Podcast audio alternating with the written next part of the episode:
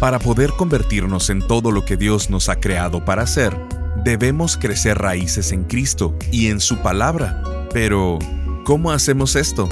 Bienvenidos a Esperanza Diaria, el ministerio de transmisión en audio del pastor Rick Warren. Continuamos en la serie de enseñanzas titulada Radicales, donde aprenderemos a desarrollar raíces espirituales.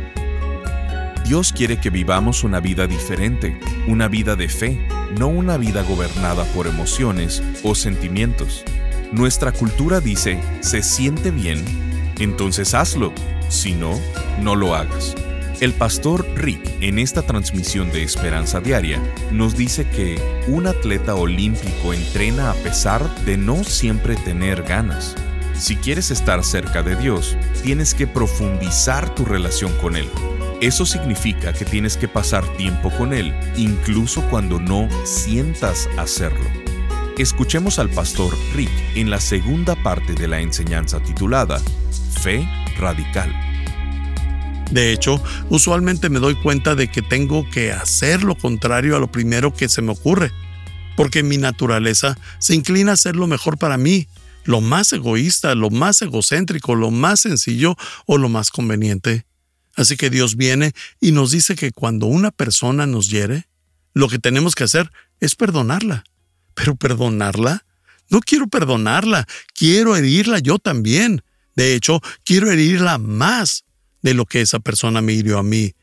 Mi inclinación no es a perdonar a los que me hieren. Mi naturaleza es desquitarme. Pero Dios nos dice que no, porque esos caminos nos llevan a la muerte. En realidad, solo nos herimos a nosotros mismos y no comprendemos cuánto nos puede herir el resentimiento. Nos hiere más que a ellos. Así que cuando Dios te dice que hagas algo como perdonar a tus enemigos, no dudo que se siente extraño y que vaya en contra de tu naturaleza, pero es lo correcto. Y Dios dice que si lo haces, Él te va a bendecir y te bendice por obedecer. Como hijo, ¿cuántas veces te dijeron tus padres que hicieras algo, pero cuando te lo pedían, para ti no tenía sentido hacerlo? ¿Te ha pasado? ¿Te pasó? Porque si no pasaste por eso, creo que te criaron lobos o algo así. Todos los padres hemos hecho eso. Hazlo. ¿Por qué? Porque lo digo yo. Genial. Esa no es una razón, pero lo que quieren es que confíes en ellos.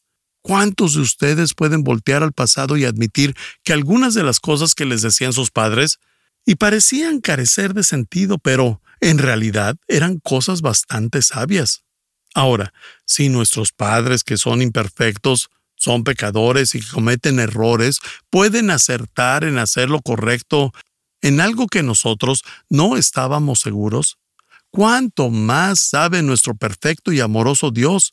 Él sabe lo que necesitamos y nos dice qué hacer. Y cuando le preguntamos, Él dice, porque yo lo digo. Y esa es una prueba. Con eso dice, ¿confías en mí? Si aprendes a hacer todo lo que Dios te diga, a pesar de que parezca absurdo, vas a crecer mucho en la fe y vas a tener una vida extraordinaria, vas a tener una fe radical que cree cuando no ve y obedece aun cuando no tiene sentido. Por otro lado, si tú no haces eso, si tú le dices a Dios, no entiendo por qué tengo que hacer eso, así que no lo haré, ¿sabes lo que va a pasar? Te vas a perder algunas de las bendiciones que Dios tiene planeadas para tu vida. Tu vida va a ser una vida limitada, atrofiada, con escasez, inferior a comparación de la vida que Dios quiere para tu vida. Dios quiere bendecir tu vida mucho más de lo que crees, pero tienes que ser una persona que pueda ser bendecida. ¿Cómo puede ser esta persona? Tienes que confiar en Él. Cuando estaba preparando este mensaje le pregunté a Kay si recordaba alguna vez en la que obedeció a Dios a pesar de que no entendía, y me dijo que sí, cuando Dios le dijo que se casara conmigo. y le pregunté si ahora Viéndolo en retrospectiva, fue algo bueno.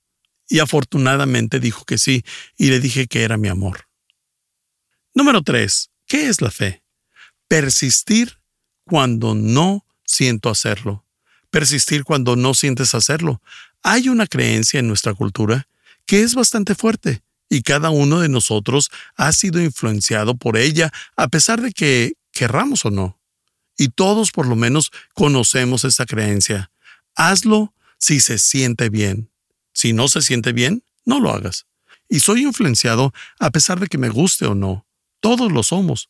Y cuando me permito a mí mismo ser manipulado por mis sentimientos, en lugar de vivir una vida por fe, Dios quiere que vivamos una vida diferente, una vida de fe, no una vida de sentimientos.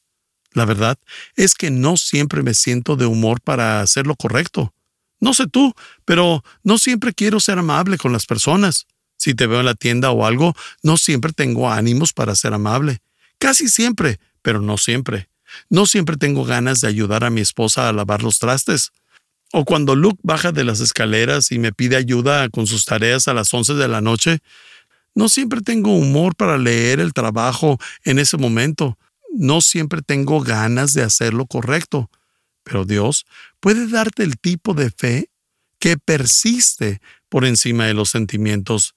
La verdad es que si vemos a lo largo de la vida a quien sea que sea exitoso en algo, hace cosas que no siempre está de humor para hacer. Un atleta olímpico entrena a pesar de no siempre tener ganas. Un músico practica y hace ejercicios para entender cómo hacer lo suyo, a pesar de no siempre estar de humor. Y si vas a ser un gran vendedor o una gran vendedora, eso significa que tienes que hacer llamadas que otras personas no quieren hacer. Así que, si quieres acercarte a Dios en tu vida, tienes que profundizar en tu relación con Él. Y eso significa que tienes que pasar tiempo con Él a pesar de que a veces no quieras hacerlo. Hay muchas personas que disfrutan mucho pasar tiempo con Dios a pesar de que no siempre están con ánimo para hacerlo. Pero la fe se rehúsa a darse por vencido, no importa qué tan cansado estés. Y eso suena genial, pero la pregunta es, cómo ser persistente. Porque no sé tú, pero no siempre soy persistente. ¿O tú lo eres? Entonces, ¿cómo lograrlo? La Biblia habla de cómo tú y yo podemos comenzar a desarrollar persistencia en nuestra vida a través del ejemplo de un personaje llamado Moisés. Hebreos 11:27 dice, Por fe, Moisés se fue de la tierra de Egipto sin miedo al enojo del rey y se mantuvo firme en su propósito como si viera al Dios invisible. Así lo logramos. Así se persiste.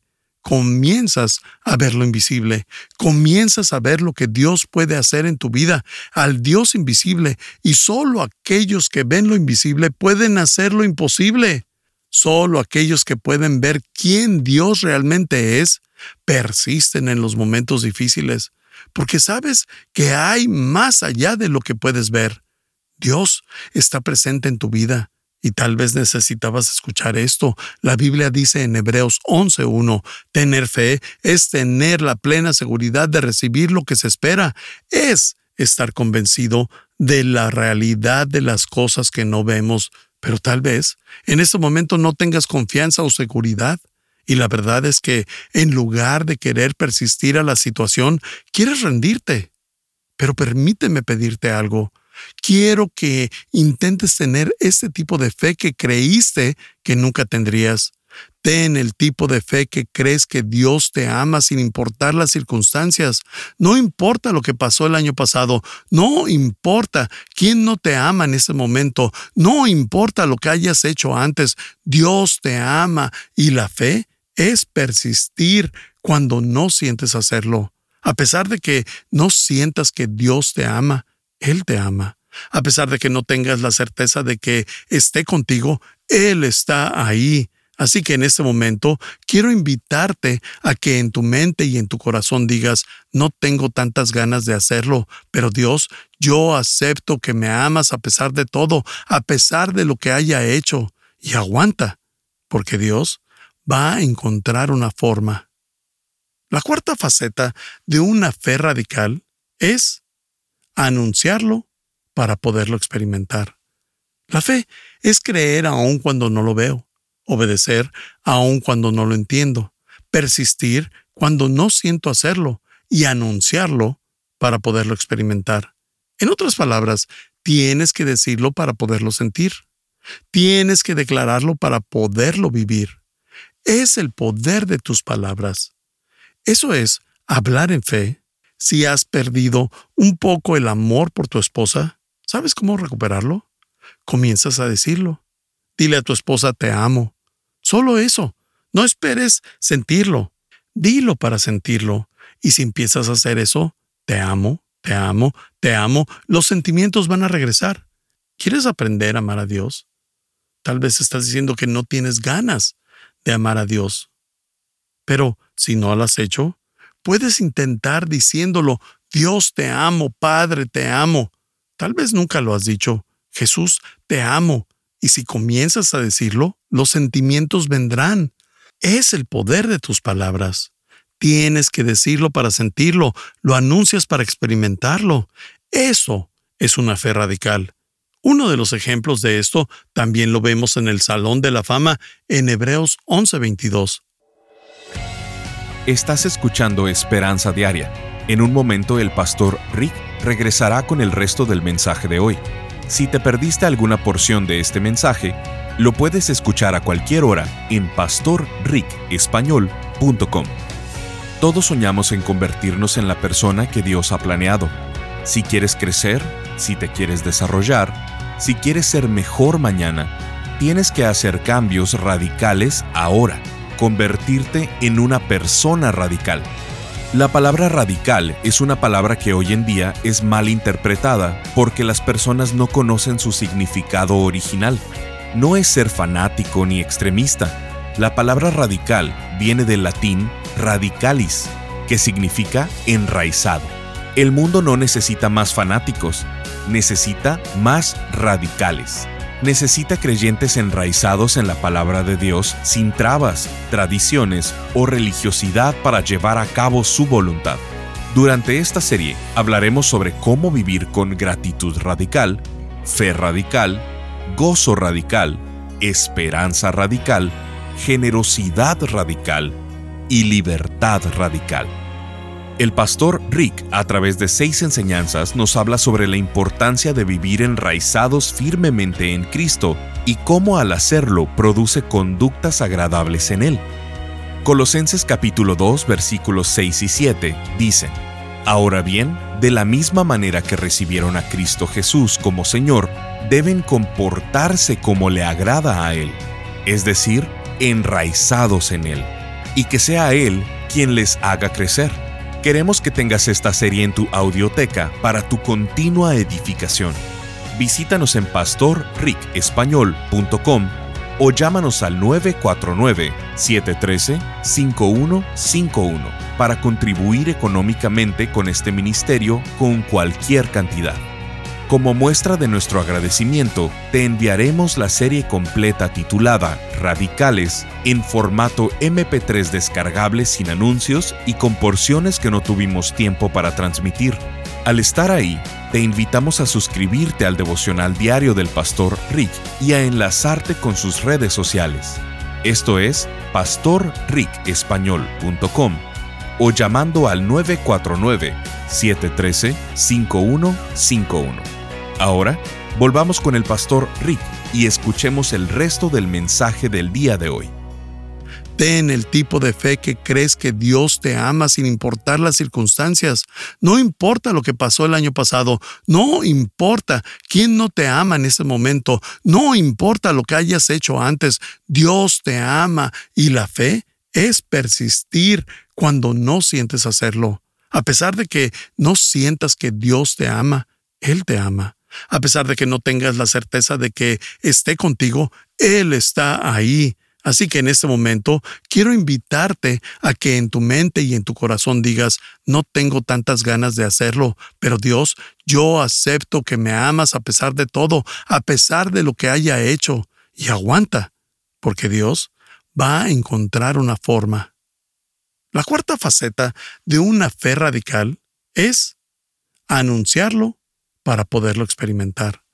La fe es creer aun cuando no lo veo, obedecer aun cuando no lo entiendo, persistir cuando no siento hacerlo y anunciarlo para poderlo experimentar. En otras palabras, tienes que decirlo para poderlo sentir. Tienes que declararlo para poderlo vivir. Es el poder de tus palabras. Eso es hablar en fe. Si has perdido un poco el amor por tu esposa, ¿sabes cómo recuperarlo? Comienzas a decirlo. Dile a tu esposa te amo. Solo eso. No esperes sentirlo. Dilo para sentirlo. Y si empiezas a hacer eso, te amo, te amo, te amo, los sentimientos van a regresar. ¿Quieres aprender a amar a Dios? Tal vez estás diciendo que no tienes ganas de amar a Dios. Pero si no lo has hecho, puedes intentar diciéndolo, Dios te amo, Padre te amo. Tal vez nunca lo has dicho, Jesús te amo. Y si comienzas a decirlo, los sentimientos vendrán. Es el poder de tus palabras. Tienes que decirlo para sentirlo, lo anuncias para experimentarlo. Eso es una fe radical. Uno de los ejemplos de esto también lo vemos en el Salón de la Fama en Hebreos 11:22. Y dice, fue por la fe que José, cuando iba a morir, declaró con confianza que el pueblo de Israel saldría de Egipto. Incluso les mandó que se llevaran sus huesos cuando ellos salieran. Tú conoces la historia de cómo José fue vendido como esclavo y entonces fue llevado a Egipto y de ahí las cosas fueron de bajada. Eventualmente, por medio de las experiencias que Dios le dio, se volvió el segundo a cargo de Egipto, después del faraón, y salvó a esa nación y a la nación de Israel. Pero después de que el faraón muriera, los judíos fueron esclavizados en Egipto por 400 años. Pero José, mucho antes de que volvieran a la tierra prometida, 400 años antes, lo anunció y dijo que sabía que Dios iba a permitir que regresaran a Caná, por lo que les pidió que prometieran que llevarían sus huesos de regreso a Israel. Lo anunció y dijo que sabía que Dios iba a permitir que regresaran a Israel, por lo que les pidió que prometieran que llevarían sus huesos de regreso. ¿Qué está diciendo? Anunciándolo, declarándolo por adelantado para poder experimentarlo. De hecho, así es como Dios crea todo. Dios creó la tierra al decirlo. Él habló para crear el universo, para que viniera existencia. Él dijo, que se haga la luz y ¡boom! Ya había luz. Que se separe la luz de las tinieblas y ¡boom! Ya había día y noche, sol y luna. Dios no tiene que hacer procesos largos. Si quisiera hacer algo, lo haría. Así que simplemente habló para crear existencia todas las cosas. Hebreos 11.3 dice, por la fe sabemos que Dios formó el universo por medio de su palabra. Así que lo que ahora vemos fue hecho de lo que no podía verse. Salmos 33, 9 dice, Pues cuando habló, el mundo comenzó a existir, apareció por orden del Señor. Eso no contradice la teoría científica. Las personas hablan de un Big Bang y créeme, cuando Dios habló para crear las cosas en existencia, probablemente hubo ese Big Bang. Y para toda la creación hay un creador. Donde quiera que haya un efecto, hay una causa. Si voy caminando por una montaña y hay una piedra fuera del lugar, puedo decir que es un accidente. Pero si voy por la montaña y veo un reloj, eso es evidencia de un diseño. Es torpe de mi parte pensar que simplemente apareció de la nada un reloj. Ese reloj fue diseñado. La verdad, no tengo suficiente fe para ser ateo, porque necesito mucho más fe para creer que algo salió de la nada que para creer que toda la creación tuvo un creador. Se necesita mucha más fe porque refutamos la generación instantánea de la Edad Media. Nadie cree eso. Se necesita mucho más fe. Las cosas no brotan de la nada, porque si crees eso, tienes que ser honesto con tu intelecto. Si crees que algo puede pasar de la nada sin causa alguna, simplemente brota en existencia, entonces obviamente no tendrías problemas en creer que cuando Cristo murió regresó a la vida. Porque toma menos fe creer que alguien regresó de los muertos que creer que algo existió de la nada. Si eres honesto contigo y con tu intelecto, no puedes decir que crees en uno, pero en el otro no. Dios habló y todo comenzó a existir. La Biblia dice que Dios nos dio ese poder en nuestras palabras también. Anunciamos para poderlo experimentar. Y la Biblia hace una conexión directa entre tus palabras, lo que dices, y la calidad de vida que tienes. No te das cuenta cuánto puede afectar tus propias palabras y cuánto pueden afectar a los demás o al ambiente que te rodea, o incluso a la historia misma. De hecho, en Proverbios 18, 21 la Biblia dice, la lengua tiene el poder para vida o para muerte. Los que la aman sufrirán las consecuencias. Con tu palabra puedes herir a las personas, puedes matarlas, pero también puedes añadir vida y vitalidad. Sabes que es verdad. Hay personas hoy en día que les arruinaron su vida con solo una frase. Algunas personas aún recuerdan y actúan en base a algo que sus padres les dijeron, o sus amigos o sus parejas, o en el parque. Años después, esa pequeña frase sigue merodeando en su memoria. Tenemos poder de vida y de muerte en nuestras palabras. Es un enorme poder. La Biblia dice que lo que dices y lo que recibes de Dios están conectados con tu fe. Las palabras y tu fe están conectadas. De hecho, Jesús dice en Mateo 18, 18, De cierto les digo que todo lo que aten en la tierra será atado en el cielo, y todo lo que desaten en la tierra será desatado en el cielo. ¿De qué está hablando? Habla del poder de las palabras, porque el poder de nuestras palabras es de bendecir a las personas o de hacerlos caer, de maldecir. El poder de nuestras palabras es de dar vida o muerte en la vida de esas personas. A veces, hablar en fe parece algo bobo para las personas que no tienen fe, porque cuando lo anuncias para poderlo experimentar, parece que no sabes de qué hablas o que ya perdiste contacto con la realidad porque a simple vista carece de sentido ante otras personas. Pero, por ejemplo, Dios solía cambiarle el nombre a las personas en la Biblia para indicar lo que iban a ser, no lo que eran en ese momento. Dios toma a un hombre llamado Abraham y le cambia el nombre a Abraham, porque significa padre de muchas naciones. Y en ese momento solo había un problema, que Abraham no tenía ni un solo hijo, Así que a sus 99 años de edad, si alguien le preguntaba su nombre y él contestaba, Padre de muchas naciones, le preguntarían, ¿y cuántos hijos tienes? Oh, ninguno. ¿Y cuántos años tienes? 99. Creo que era un poco vergonzoso decir que tu nombre es Padre de muchas naciones y que tienes 99 años y ni un solo hijo. Pero, ¿qué era lo que Dios estaba haciendo? Anunciándolo para poderlo experimentar. La Biblia dice en Romanos 4:17, te hice padre de muchas naciones. Eso sucedió porque Abraham creyó en el Dios que da vida a los muertos y crea cosas nuevas de la nada. Eso es fe. Es decir lo que no es como si fuera. Es anunciarlo para poderlo experimentar.